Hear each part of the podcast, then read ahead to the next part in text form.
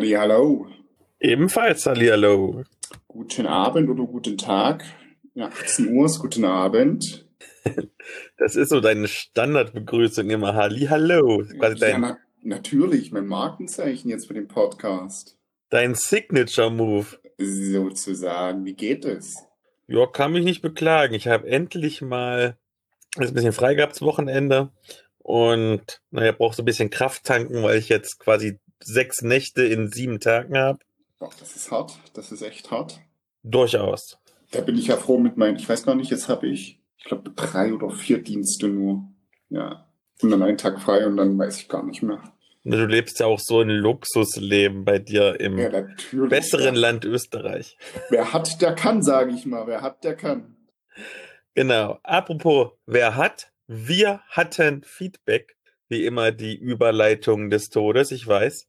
Und von all den ganzen Themen, die wir in den letzten Folgen abgehandelt haben, rate mal, zu welchem Thema es das meiste Feedback gab. Döner.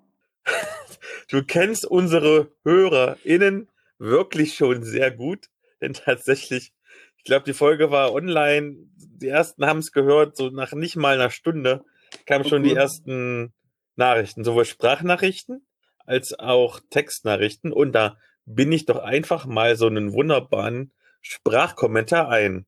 So, mal als Sprachnachricht, weil es ein bisschen länger wird. Also ich muss gestehen, ich habe noch nie im Osten Döner gegessen.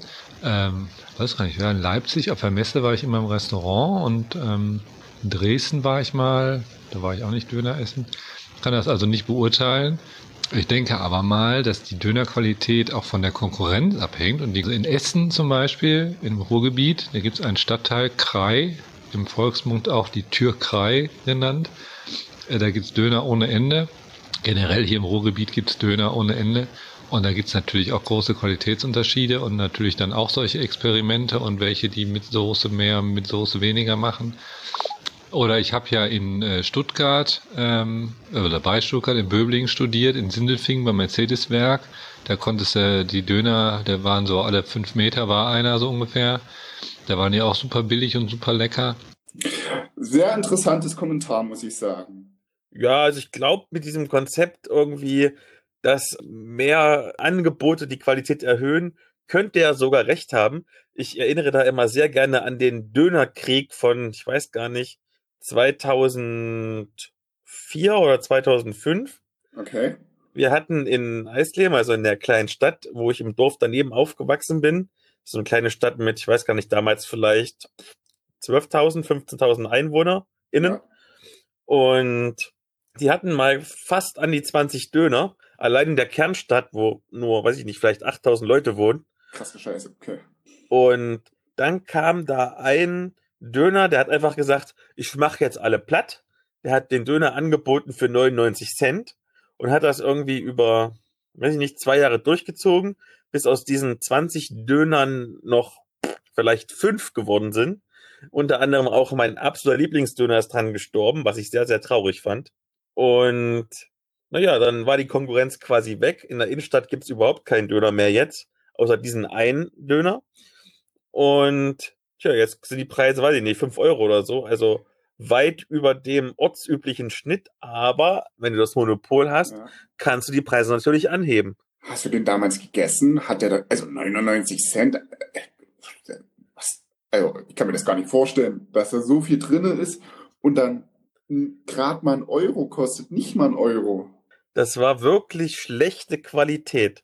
Also da war, wenn du wieder einen Hühnchendöner gegessen hast, waren noch die Federn drin. Und das ist leider kein Witz. Alter, wie kann man sowas, e- wie kann man dann sowas essen? Da gebe ich doch lieber damals wahrscheinlich 2,50, 3 Euro aus und bin zufrieden. Naja, das ist dasselbe Konzept, warum die Leute zum Beispiel Sternburg-Bier trinken, anstatt ein sehr gutes äh, Crafting-Bier beispielsweise Ja, ja, für vier, Insider. fünf Euro die Flasche. Ja, ja, da spricht der Sommelier, der Biersommelier, der kennt sich aus. Seitdem ich die Führung hatte in dieser Privat-Indie-Luxusbrauerei, kann man immer noch nachhören in der Podcast-Folge vom nerdigen und niveauvollen Trash Talk. Googles einfach mal nach, sehr interessant. Ja, habe ich ein bisschen mehr Ahnung, muss ich zugeben. Aber Bist Du du hast- Trinker mittlerweile geworden? nein, nein, nein. Also jetzt, ich habe, die haben mir ja so ein paar Rezi-Exemplare damals gegeben, also so ein paar Testmuster, was im Podcast getrunken haben. Das schmeckt schon anders und auch besser als jetzt ganz normales 0815 Bier. Ich muss aber ehrlich sein, ob ich als jemand, der jetzt nicht der Bierfanatiker ist, wirklich vier, fünf Euro für eine Flasche ausgeben würde. Sind wir ganz ehrlich, ich glaube auch nicht, dass ich das machen würde. Ja. Aber Craft Beer ist sowieso dann noch was anderes als zu den anderen Sorten, ja. Das stimmt. Aber es ist echt interessant und ja, was auch interessant ist, gerade auch noch top aktuell, die Zahlen von Corona gehen ja wieder Oh ja. hoch. Ich habe mich heute fast schon mit irgendwelchen Patienten geprügelt und nicht nur mit einem, weil die ihre das? Blöde Maske nicht aufsetzen wollten und frech werden, wenn sie, wenn du sie dann aufforderst Ja, und sich dann wundern, das dass du nicht mehr ja. nur nett fragst. Also ich kann es langsam echt nicht mehr sehen. Also ich weiß noch so vor, weiß ich nicht, vor, vor zwei Monaten oder so, eigentlich gerade zu der Zeit, wo es dann nicht mehr so stark war, wo wir, wie viel hatten? 300, 400 Neuinfektionen irgendwie am Tag. Da waren tatsächlich alle noch gut dabei. Aber jetzt, ähm, wo wir also schon wieder jetzt, was haben wir, glaube ich, gehabt jetzt? 2000 war Spitzenwert, jetzt sind wir, glaube ich, als wir das aufnehmen bei glaub, 1400 oder so. Ja, ja. Nein, Ähm, ich glaube, und- gestern am Wochenende waren es knappe 1400, aber da haben einige Bundesländer nicht gemeldet gehabt. Ich glaube, sechs oder so haben nicht gemeldet. Genau. Und also jetzt eigentlich, wo es wieder hochgeht, fangen die wirklich wieder richtig an zu schludern. Und es regt mich total auf. Weil dann auch nicht nur die Patienten, also wenn die, die dann Corona kriegen, die sich nicht an die Maske halten, naja, Pech gehabt, ist mir vollkommen egal. Aber es sind ja auch die guten Menschen, die sich immer dran halten, die durch Pech mal Corona bekommen. Ja. Und das ist wie immer die beste Überleitung, denn du warst ein Corona-Verdachtsfall und in deiner Familie hast du echte Corona-Fälle. Also Verdachtsfall war ich nicht. Also ich fange mal so an, knüpf mal da an. Also bei uns im Krankenhaus ist das jetzt nicht so, dass die Patienten da aufmüffig werden. Die vergessen zwar manche Fragen, aber wenn wir dran erinnern, hier setzt mal die Maske auf, dann setzen die schon die Maske auf. Und ich muss auch sagen, ich reise in letzter Zeit viel mit Zug. Und ich habe pendle ja viel. Anfangszeit das Reisen super entspannt mit, mit dem Zug mit der Deutschen Bahn oder auch mit der österreichischen Bundesbahn. Die Züge waren einfach leer zu Anfang der Corona-Zeit. Und jetzt sind die wieder proppevoll. Also es ist unglaublich. Wenn du Glück hast, findest du einen Sitzplatz, gut auf den Hotspot-Strecken. Äh, mich wundert es nicht, dass die Corona-Zahlen hochgehen. Und jetzt ja zu meinem Fallbeispiel. Genau, ich war vor anderthalb Wochen, knapp zwei Wochen ist das jetzt her, genau. Knapp zwei Wochen zu Hause und meine Schwägerin hatte, hat sich mit Corona infiziert. Da ich mich mit ihr getroffen habe, hatte sie so ein bisschen Schnupfen gehabt, so ein bisschen. Und der erste Test war negativ. Ähm, und dann knappe, ich glaube, sieben, acht, neun Tage, nachdem ich sie getroffen hat, hat sie angefangen, ey, hier, mein Test ist, mein Schnelltest ist positiv. Und da musste sie einen PCR-Test machen, da waren hin und her. Ähm, da habe ich bei mir im Krankenhaus angerufen, habe gesagt, ey, wie ist das jetzt? Also ich hatte natürlich keine Symptome, geht's gut, wie machen wir das? Musste ich warten, bis der PCR-Test äh, da war, mit Auflagen arbeiten, mit einer FFP2 oder 3er Maske und Handschuhen, war natürlich nervig. Und da kam das erste Ergebnis vom PCR, äh, war negativ, war ich, oh, ziehst dich aus. Und dann musste sie noch einen zweiten vom Gesundheitsamt machen. Da war sie positiv. Also ist sie jetzt natürlich positiv getestet. Und das Witzige ist, ihr Ehemann ist Corona-negativ. Also sprich, mein Bruder ist negativ, finde ich sehr lustig. Das heißt auch, dass die, die Virenlast gering ist, aber ihr geht's gut und natürlich dann auch hieraus weiterhin gute Besserung. Von mir natürlich auch gute Besserung. Und die Frage, da die ja ein Ehepaar sind, die vermutlich in einer häuslichen Gemeinschaft leben, Ja, natürlich. wie handeln die das denn? Also wird jetzt wirklich jemand auf die Couch verbannt, ganz klischeehaft? Oder tatsächlich, dass jemand, wahrscheinlich der Gesunde dann, dein Bruder, vielleicht zu Freunden zieht? Nee, er muss auch in Quarantäne, aber die halten schon ein bisschen Abstand. Da haben sie mir vor kurzem ein lustiges Bild geschickt. Ähm, sie sagen auf der Couch oder sie lag auf der Couch, mein Bruder ein bisschen entfernt mit einem FFP2-Maske, glaube ich, war es das, und man haben Aperol getrunken. Ganz lustig. Frag sie doch mal, ob wir nicht dieses Bild für Instagram benutzen dürfen. Okay, kann ich ja mal fragen. Ja. äh, ja, ganz lustig. Und auch die ganzen Kontaktpersonen, die sie bis jetzt hatte, äh, waren negativ. Ja. Da ist es ja noch mal gut gegangen. Bei uns Ja. im Nachbarkreis tatsächlich war wieder mal das Übliche, eine Familienfeier. und der Kreis ist von, ich weiß es nicht, ich glaube im Durchschnitt ein, zwei in sieben Tagen.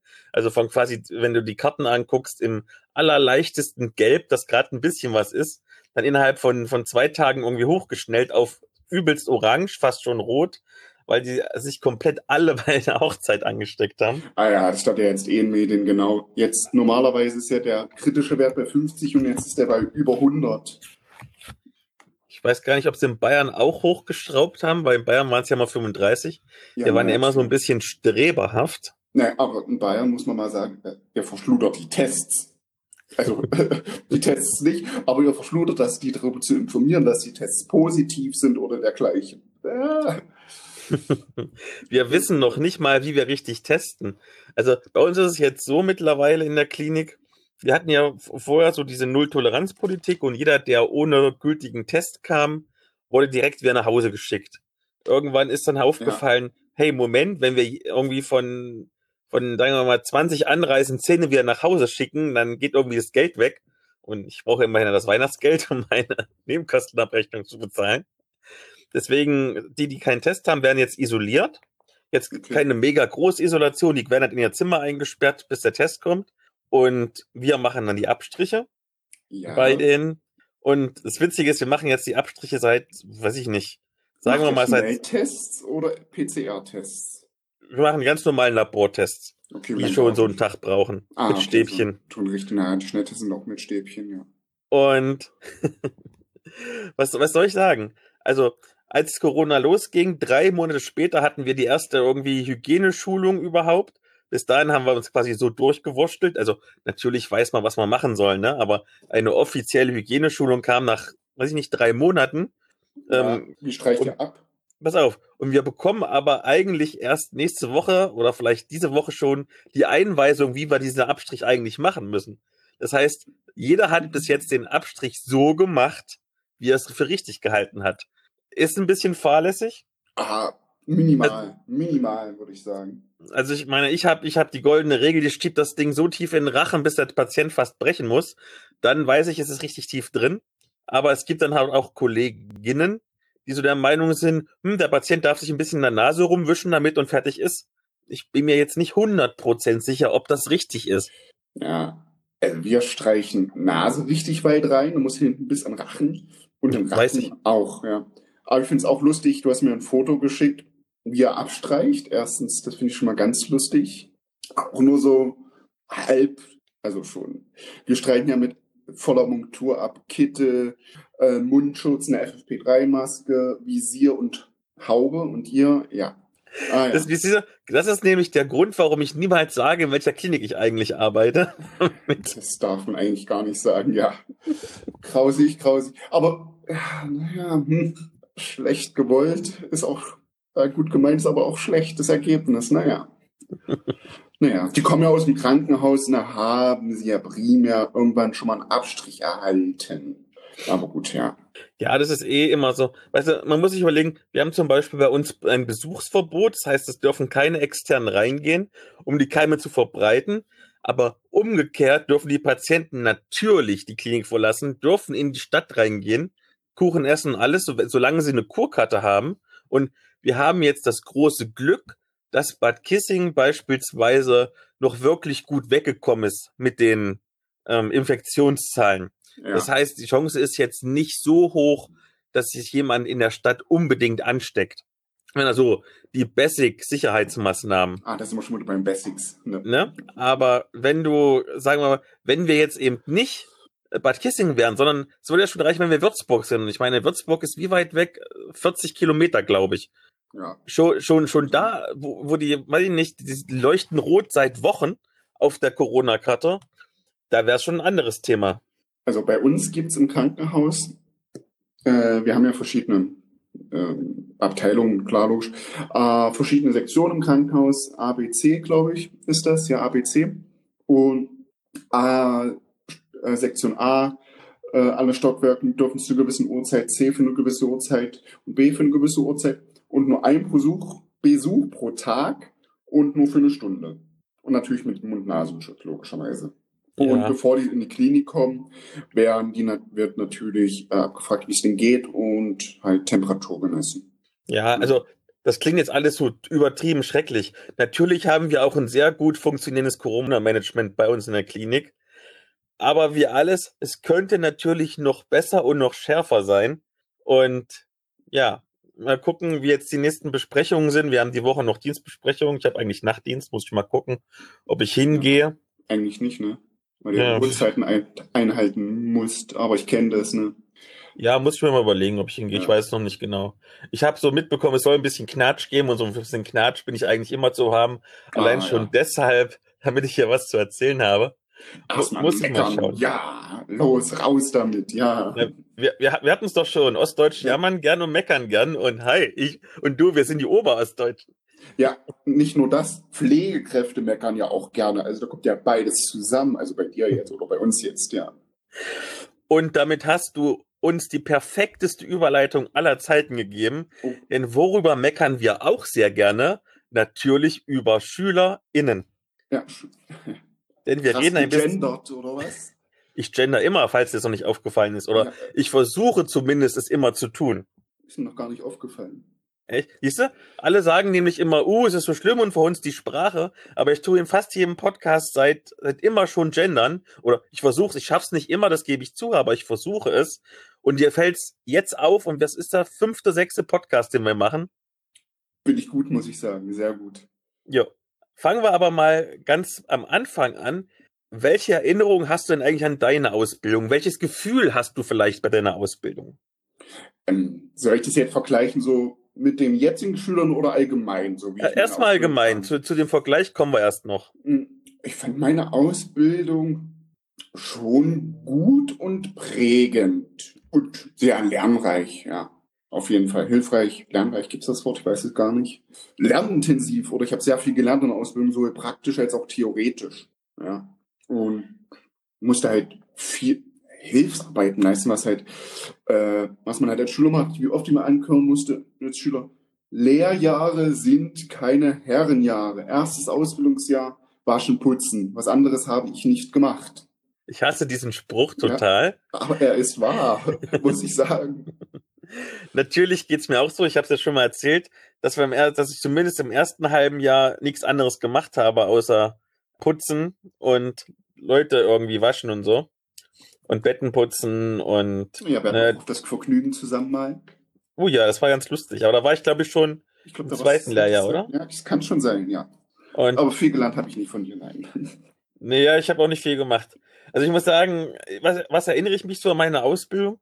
Ich war ein unglaublich schlechter und fauler Schüler, was vor allen Dingen daran lag, dass es noch mitten in meiner Pubertät war. Also ja, ich habe erst mit 20 angefangen. Ich hatte offensichtlich zumindest geistig eine recht späte Pubertät und war mir noch überhaupt nicht sicher irgendwie, wie ich mein Leben gestalten will, was ich überhaupt machen will.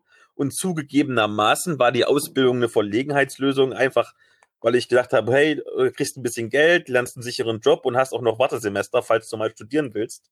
Also ja, ich habe wirklich die Zeit da abgesessen. Ja. Da mache ich kein Geheimnis draus. Ich habe auch nie viel gelernt. Also ich habe trotzdem immer relativ gute Noten gekriegt. Einfach, ja, das Lernen geht ganz gut eigentlich, wenn es mich interessiert hat. Also ich weiß zum Beispiel, ich war das schlechteste Anatomie, aber gerade in vielen anderen Fächern, gerade auch in den Gesellschaftsfächern, die wir so hatten, Sozialkunde und so ein Kram, war ich immer der Beste. Sozialkunde, krass, wie nicht. Ja, wir hatten Sozialkunde, wir hatten noch Religion zum Beispiel. Wir waren Ja, in einem christlichen. Haus. Ja, ich hatte auch sowas wie Religion, ja. Das waren immer die Easy-Fächer, wo ich nie lernen musste, immer eine 1 plus gekriegt habe. Aber ja, und ich gebe natürlich zu, dass dann auch ähm, das Feedback von den ähm, Vorgesetzten natürlich immer so ein bisschen war, oh, Philipp, du bist der faule Schüler. Und mein Feedback zurück war immer, ja, ist mir scheißegal, ich bin einfach nur hier, um meine Zeit abzusitzen. Würde ich wahrscheinlich nicht mehr so machen, jetzt in meinem Alter, mit ein bisschen mehr Lebenserfahrung. Es war damals eine schwierige Zeit. Und Ja, in der Findungsphase, die hat auch noch länger angedauert, als die Ausbildung gedauert hat.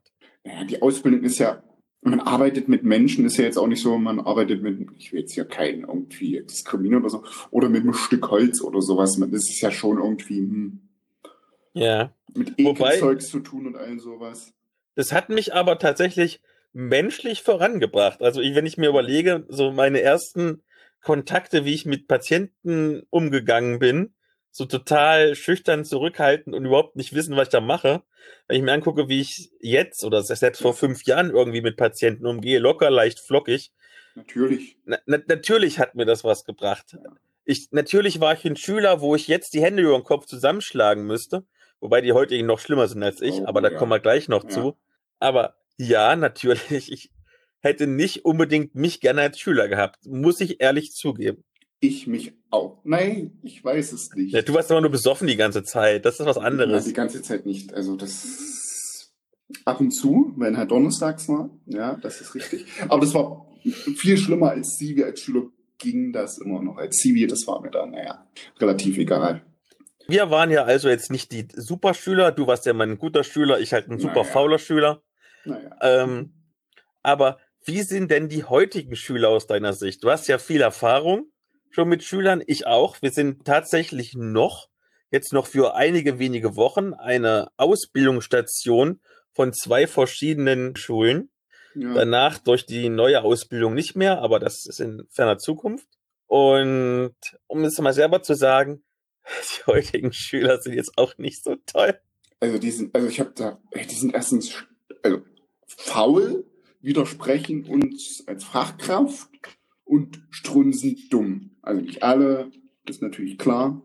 Aber da habe ich ein Beispiel. Mein Bruder arbeitet ja, mein Bruder arbeitet auch in einem Krankenhaus, mit dem mein Krankenhaus damals kooperiert hat. Und auch seine Frau arbeitet im Krankenhaus. Und da standen jetzt Prüfungen an. Zu meiner Ausbildungszeit ähm, wurde nichts eingeschränkt an Themengebieten. Ich weiß nicht, wie das bei dir damals war. Und da gibt es Schüler, die durch alle Prüfungen gefallen sind. Sowohl mündlich als auch schriftlich als auch praktisch. Oh, das ist ordentlich. Das Und- habe nicht mal ich geschafft. Und nicht einer, da sind teilweise die Hälfte der ganzen Schüler durchgefallen. Nicht nur in den beiden Häusern, mit denen wir zusammen gelernt haben, sprich auch dein altes Krankenhaus ist ja mit dabei, ne? ja. äh, als auch die Unikliniken. Dort sind auch die Hälfte der Schüler einfach durchgefallen. Durch mindestens eine Prüfung. Äh, frag mich, Das kann ich mir gar nicht richtig vorstellen. ich war auch Also- also- total fassungslos darüber. Also, also wie, wie gesagt, ich habe mich echt einen Scheiß drum gekümmert und ich habe locker alle Prüfungen bestanden. Jetzt natürlich nicht mit 1 plus, aber locker bestanden, ohne jetzt mir groß einen Kopf zu machen. Sind wir ganz ehrlich, das ist ein Beruf, wo die Mindestanforderung eine mittlere Reife ist. Ja, Das ist also jetzt keine Raketenwissenschaft. Und selbst wenn du dich nicht kümmerst, aber ein bisschen mitdenkst, normalerweise kommst du problemlos da durch. also ich verstehe, wenn man sowieso so die Rechtsthemen, wenn man da durchfällt. Das kann ein Rechtsthema sein, dass es einem einfach nicht liegt, weil es nichts mit der Praxis zu tun hat. Schlicht und ergreifend. Das kann ich wirklich nachvollziehen. Aber wie man durch alle Prüfungen durchfallen kann, ist für mich unverständlich. Also es ist schon viel Lernstoff, auf jeden Fall. Das kann man jetzt gar nicht negieren. Aber wenn die das, die Lehrer das schon eingrenzen, lernen diese vier, fünf Themengebiete, ich weiß nicht, wie viel das waren, und diese und diese und diese, und dann trotzdem verkackt, also fassungslos, gar nicht in Worte zu fassen, also, nee. ich kann das vollkommen verstehen. Was ich so als Erfahrung gemacht habe, also ja, es gibt auch gute Schüler, ich habe und Schülerinnen und ich habe zum Beispiel gerade jetzt das Glück, genau heute bin ich wie von Arbeit gekommen bin, dass ich wirklich vier gute, motivierte SchülerInnen hatte, aber ein Großteil fällt mir auf. Es gibt so eine Krankenpflegeschule, die sich etwas elitärer fühlt. Nennen wir es mal so. Eine Uniklinik?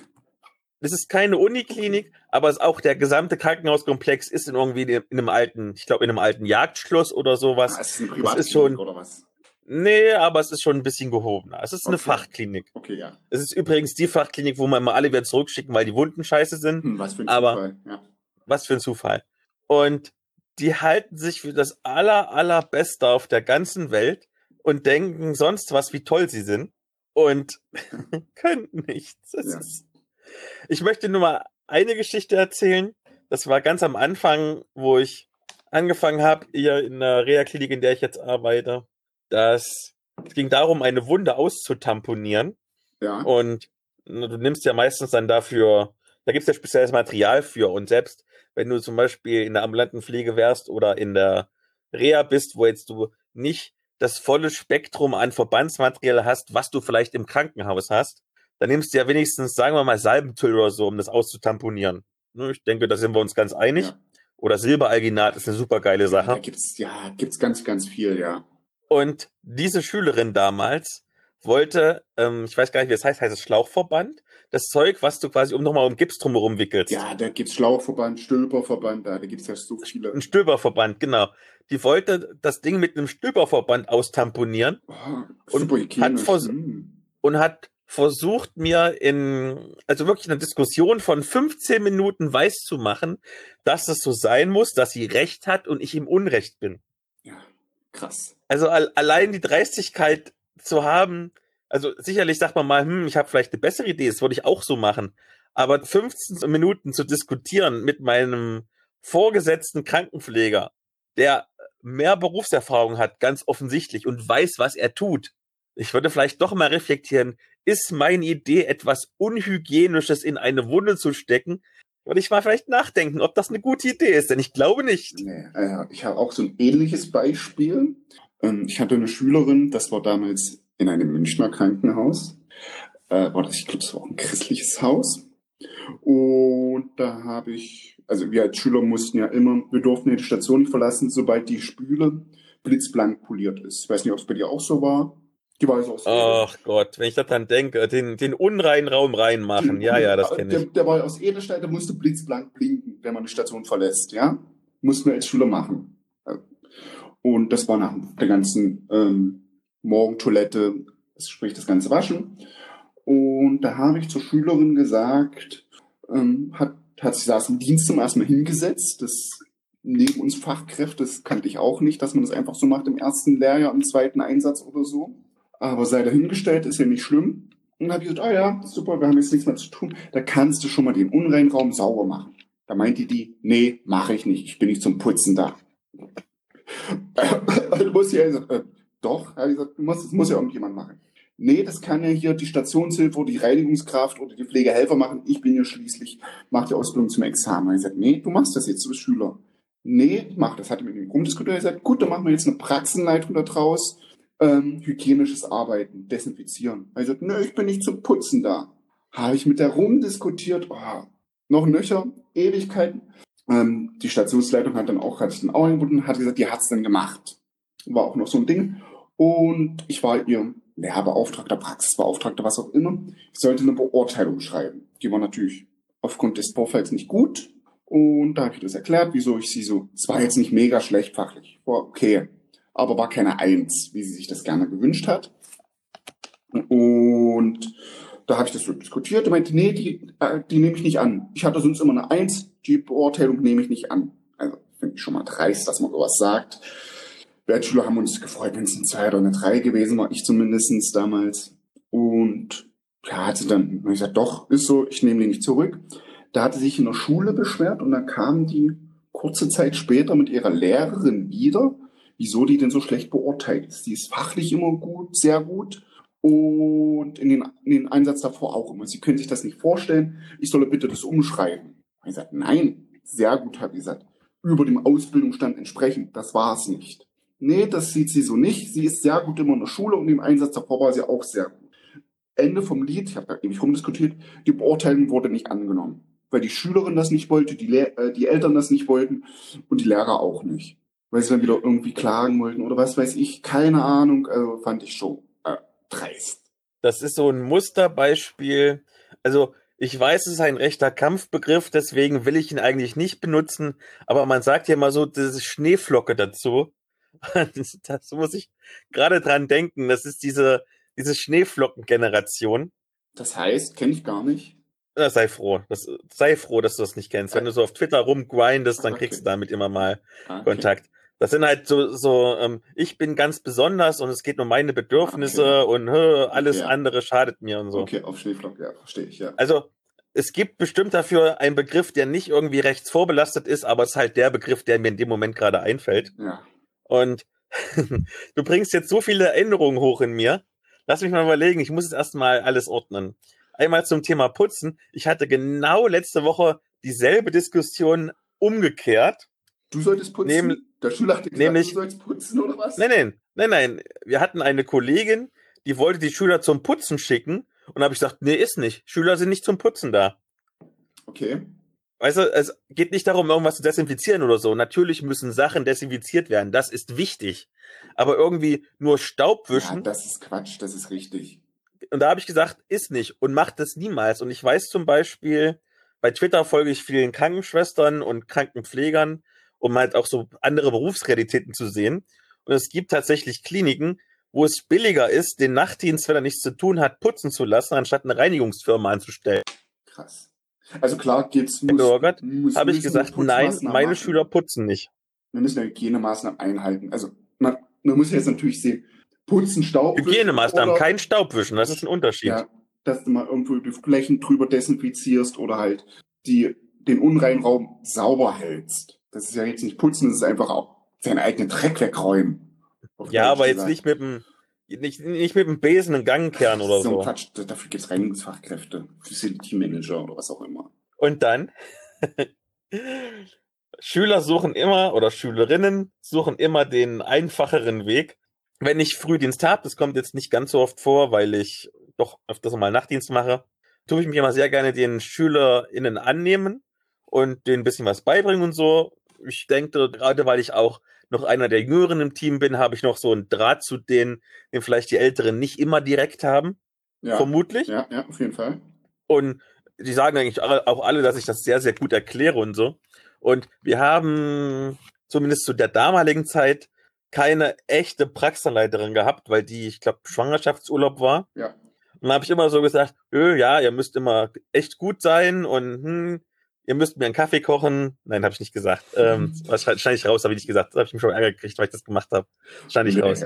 Quatsch, du sollst du drin lassen. Also so als Scherz jetzt schon, doch.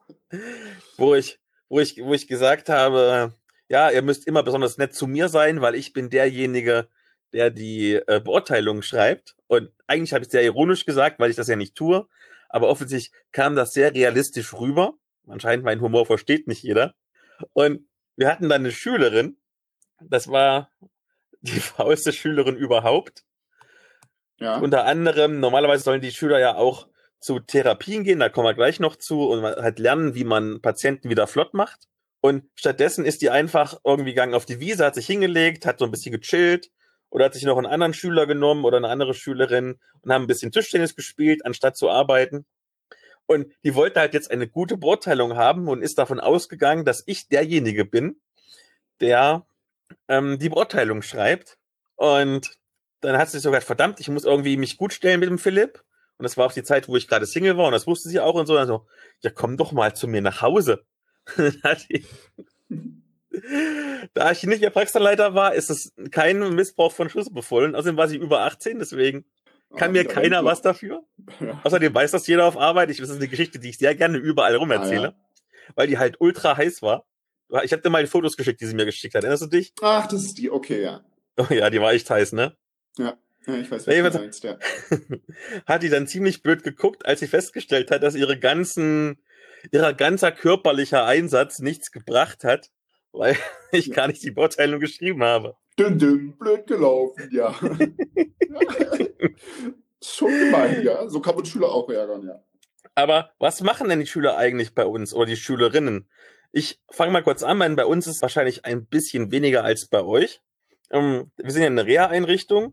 Das heißt, primär sind die vor allem dafür da, um die ganzen Reha-Sachen kennenzulernen. Also die Ja. machen im Prinzip nahezu alle Therapien mit. Me- Meistens gehen sie sogar mit ins Schwimmbecken und machen die Schwimmtherapien. Auf jeden Fall laufen sie durch den Wald mit den Nordic Walking Stücken und machen halt Atemübungen und Gymnastik und Therafit-Bänder und laufen komisch im Kreis und was man so alles macht, nicht wahr? Ja. Und wofür wir sehr beliebt sind, ist, dass sie bei uns zum Beispiel das Blut abnehmen lernen. Weil im Krankenhaus wird das nicht so oft gemacht, zumindest nicht von den Schwestern, soweit ich das mitbekommen habe.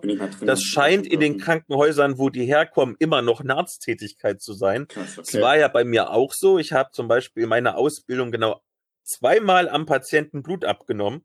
Und da sind die immer ganz froh, weil wir haben ja immer, bei uns wird jede Anreise Blut abgenommen und auch ganz viele Kontrollen. Also du kannst davon ausgehen, dass wir 15, 20 äh, Blutabnahmen am Tag haben, da fällt immer was für Ja. die SchülerInnen ab. Ja, Und da freuen sie sich dann immer total drüber. Und auch zum Beispiel so Sachen wie EKGs schreiben, das lernen die alles bei uns.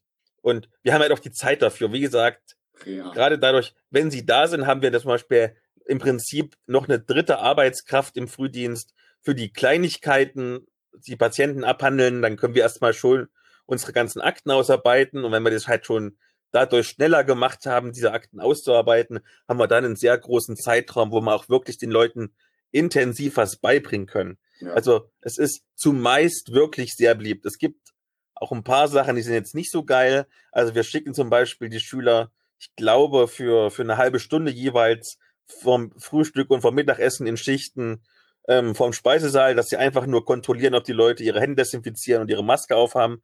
Klar, es ist keine schöne Arbeit, muss aber halt gemacht werden. ja. Aber ich würde mal vermuten, wir sind eines der Praktika, die wirklich, wirklich sehr beliebt sind bei den Ja. SchülerInnen. ja. Wie ist es denn bei euch? Da du ja ein richtiges Krankenhaus bist, werden die auch richtige Arbeit machen. Ja, alles, was man halt so macht, wollte ich mal so sagen, ist jetzt, also für die Pflegehörer, die kennen das ja, oder die vom Fach sind, die wissen ja, was wir so, oder können sich schon vorstellen, was man, die machen halt alles. Das Blutentnahmen, ähm, Venenflohen, Vigo, Flexhüle, wie es auch immer irgendwo heißt, Braunühle, wer auch immer, wo er auch immer herkommt, aus welcher Ecke von Österreich oder von Deutschland, das lernen die bei uns. Das haben wir nie gelernt. Das habt ihr nie gelernt, doch. Nie. Ich glaube, ich Also ziehen, ich glaube, ich glaube, ziehen haben wir gelernt, aber legen nie. Wie gesagt, das einzige Mal Dinge reinstechen, das war zwei meine Blutabnahmen in der Ausbildung. Mehr nicht. Und ich bin nicht der Einzige bei mir in meinem Jahrgang Ah, gewesen. okay, wir hatten es gelernt, glaube ich. Ja, hier nach Ausbildung, Grundpflege, Verbände, sowas, mein EKG, Infusion her, herrichten, alles sowas. Also, also wirklich das breite Spektrum, was ein Krankenhaus zu bieten hat auf einer Chirurgie. Ja, da möchte ich jetzt gar nicht so groß ausschweifend werden. Ja, Tabletten stellen, ja. Genau. Unter Anleitung natürlich teilweise dann, wenn sie sich angeschaut haben, dann auch alleine dürfen die das durchführen. Und natürlich ganz wichtig, die Doku. Ja, ja genau. Hast du denn schon Erfahrung, vielleicht zumindest ein wenig Vorwissen mit dieser neuen generalisierten Pflegeausbildung? Also meine Erfahrung ist zum Beispiel, also ich habe jetzt nicht wirklich, außer was ich so gehört habe und was mir die SchülerInnen erzählt haben. Einmal dadurch, dass die jetzt neue Schwerpunkte gesetzt haben, kommen die zum Beispiel nicht mehr zu uns. Bei uns sind es ja normalerweise so drei bis sechs Wochen, je nachdem, welche Krankenpflegeschule es ist. Ähm, die kommen gar nicht mehr zu uns, einfach weil die da keine Zeit für haben. Und die, die das betrifft, sind alle nicht unbedingt sehr glücklich. Und mein Gedanke, als ich das damals gelesen habe, wie das Konzept funktionieren soll, es waren zwei Gedanken. Erstens war mein Gedanke, es ist ein sehr intelligenter Weg, um Leute, die sich dafür zu interessieren, in die ähm, Krankenpflege zu holen. Das ist im einfachen Grund, weil wenn du schon sowas gelernt hast und kannst alle möglichen Fachrichtungen, dann wirst du doch niemals so blöd sein, in Anführungszeichen, das ist jetzt nicht abwertend gemein, und Altenpflege machen, wenn du so super geile Sachen machen kannst wie Intensivstation. Und das ist das Problem. Ja. Wer geht dann in die Altenpflege? Ja. Genau, das ist schon mal scheiß für Altenpflege. Und jetzt der zweite noch Gedanke. Also wir wissen es ja zum Beispiel, wenn wir uns mal so angucken, wie früher bei uns, wahrscheinlich auch noch jetzt in den letzten Jahren, wie die Stellenanforderungen waren. Also ich weiß zum Beispiel, du brauchtest für die Krankenpflege eine sehr gute mittlere Reife, mindestens. Und für Altenpflege weiß ich, dass da drin stand, es reicht, wenn du überhaupt gerade so mit einer vier bestanden hast, deine mittlere Reife. Also Krankenpflege ist schon ein bisschen komplexer als Altenpfleger. Wie gesagt, Altenpflege will ich nicht abwerten. Das ist ein super Job, den ich, ich glaube, niemals machen könnte, so lange. Aber es geht, darum geht's ja jetzt nicht. Und wenn jetzt die Anforderungen so hoch sind, dass quasi das Mindestmaß ist, dass du alle Pflegerichtungen kannst, also auch Kinderpflege und ähm, normale Gesundheits- und Krankenpflege im Krankenhaus, dann wird es für die, die eigentlich gut dafür geeignet wären, Altenpflege zu machen, wesentlich schwerer reinzukommen und zu bestehen. Das waren meine Gedanken. ja. Was sind deine Gedanken? Meine Gedanken waren, als ich gehört habe, generalisierte Ausbildung cool, wird bestimmt länger gehen. Als ich das erste Mal davon mich gar nicht groß damit beschäftigt habe, wird bestimmt dreieinhalb Jahre gehen, weil manche Ausbildungen gehen ja auch dreieinhalb Jahre. Ich dachte, ja, lernen, sie, lernen die halt alles, ja. Aber dem ist ja nicht so, als ich erfahren habe, oh, nur drei Jahre.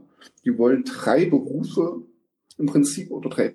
Ist ja, also die ersten anderthalb Jahre sind ja überall bei Altenpflege, Kinderkrankenpflege oder Gesundheits- und Krankenpflege waren ja gleich. Ganzen Grundzeugs. Die Anatomie ist bei alten Menschen genauso wie bei jungen Menschen und bei kleinen Menschen. Klar gibt es da Unterschiede, wie die Knochenstruktur ist, aber das ist ja wurscht. Äh, fand ich ganz cool, aber dann habe ich gesagt, oh, da haben die zwar, gut ist, die haben breit gefächertes Spektrum, die wissen halt von viel so ein bisschen, aber die Kinderkrankenpflege weiß zum Beispiel ganz genau, wie es bei den Kindern ist, wie gesunde Krankenpflege bei den Erwachsenen ist und die Altenpflege, wie es bei den alten Menschen ist. War ja schon so ein bisschen Fachrichtung. Wir hatten halt intensiveres Wissen. Ähm, genau, und da habe ich gedacht, ja, super, wie wollen wir das organisieren? Aber im Endeffekt, was wir jetzt so gesagt haben, es geht keiner um die Altenpflege. So ist es ja nicht, weil es, man muss sich ja trotzdem sein primären Hauptthema suchen. Es kann, können sich ja jetzt nicht nun hunderte von Schülern im Krankenhaus bewerben, weil es dort kein, keine Plätze gibt. Die bewerben sich ja trotzdem im Altenheim. Die haben halt mehr Einsätze im Krankenhaus oder dergleichen, ja. Da finde ich jetzt gar nicht so das Problem, dass wir, das kann an die Altenpflege geht. Ne?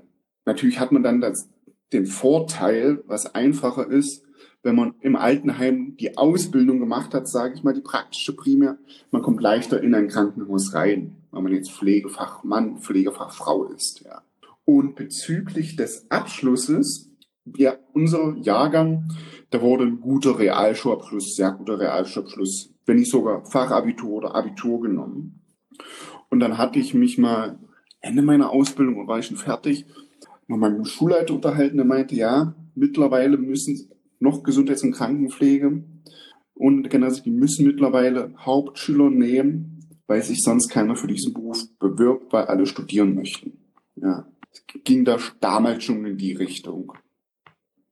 Aber ich bin ja eh dafür, dass man die äh, professionalisiert die Pflege, dass man dafür studiert. Oh, ein anderes Thema ist das, ja. Das ist dein genau. absolutes Lieblingsthema. Ja. Irgendwann sollten wir mal eine Pro- und Kontra-Folge ja, machen. auf jeden Fall. Über das Studium. Auf jeden Fall. Genau, das war so mein Gedanke darüber. Oder?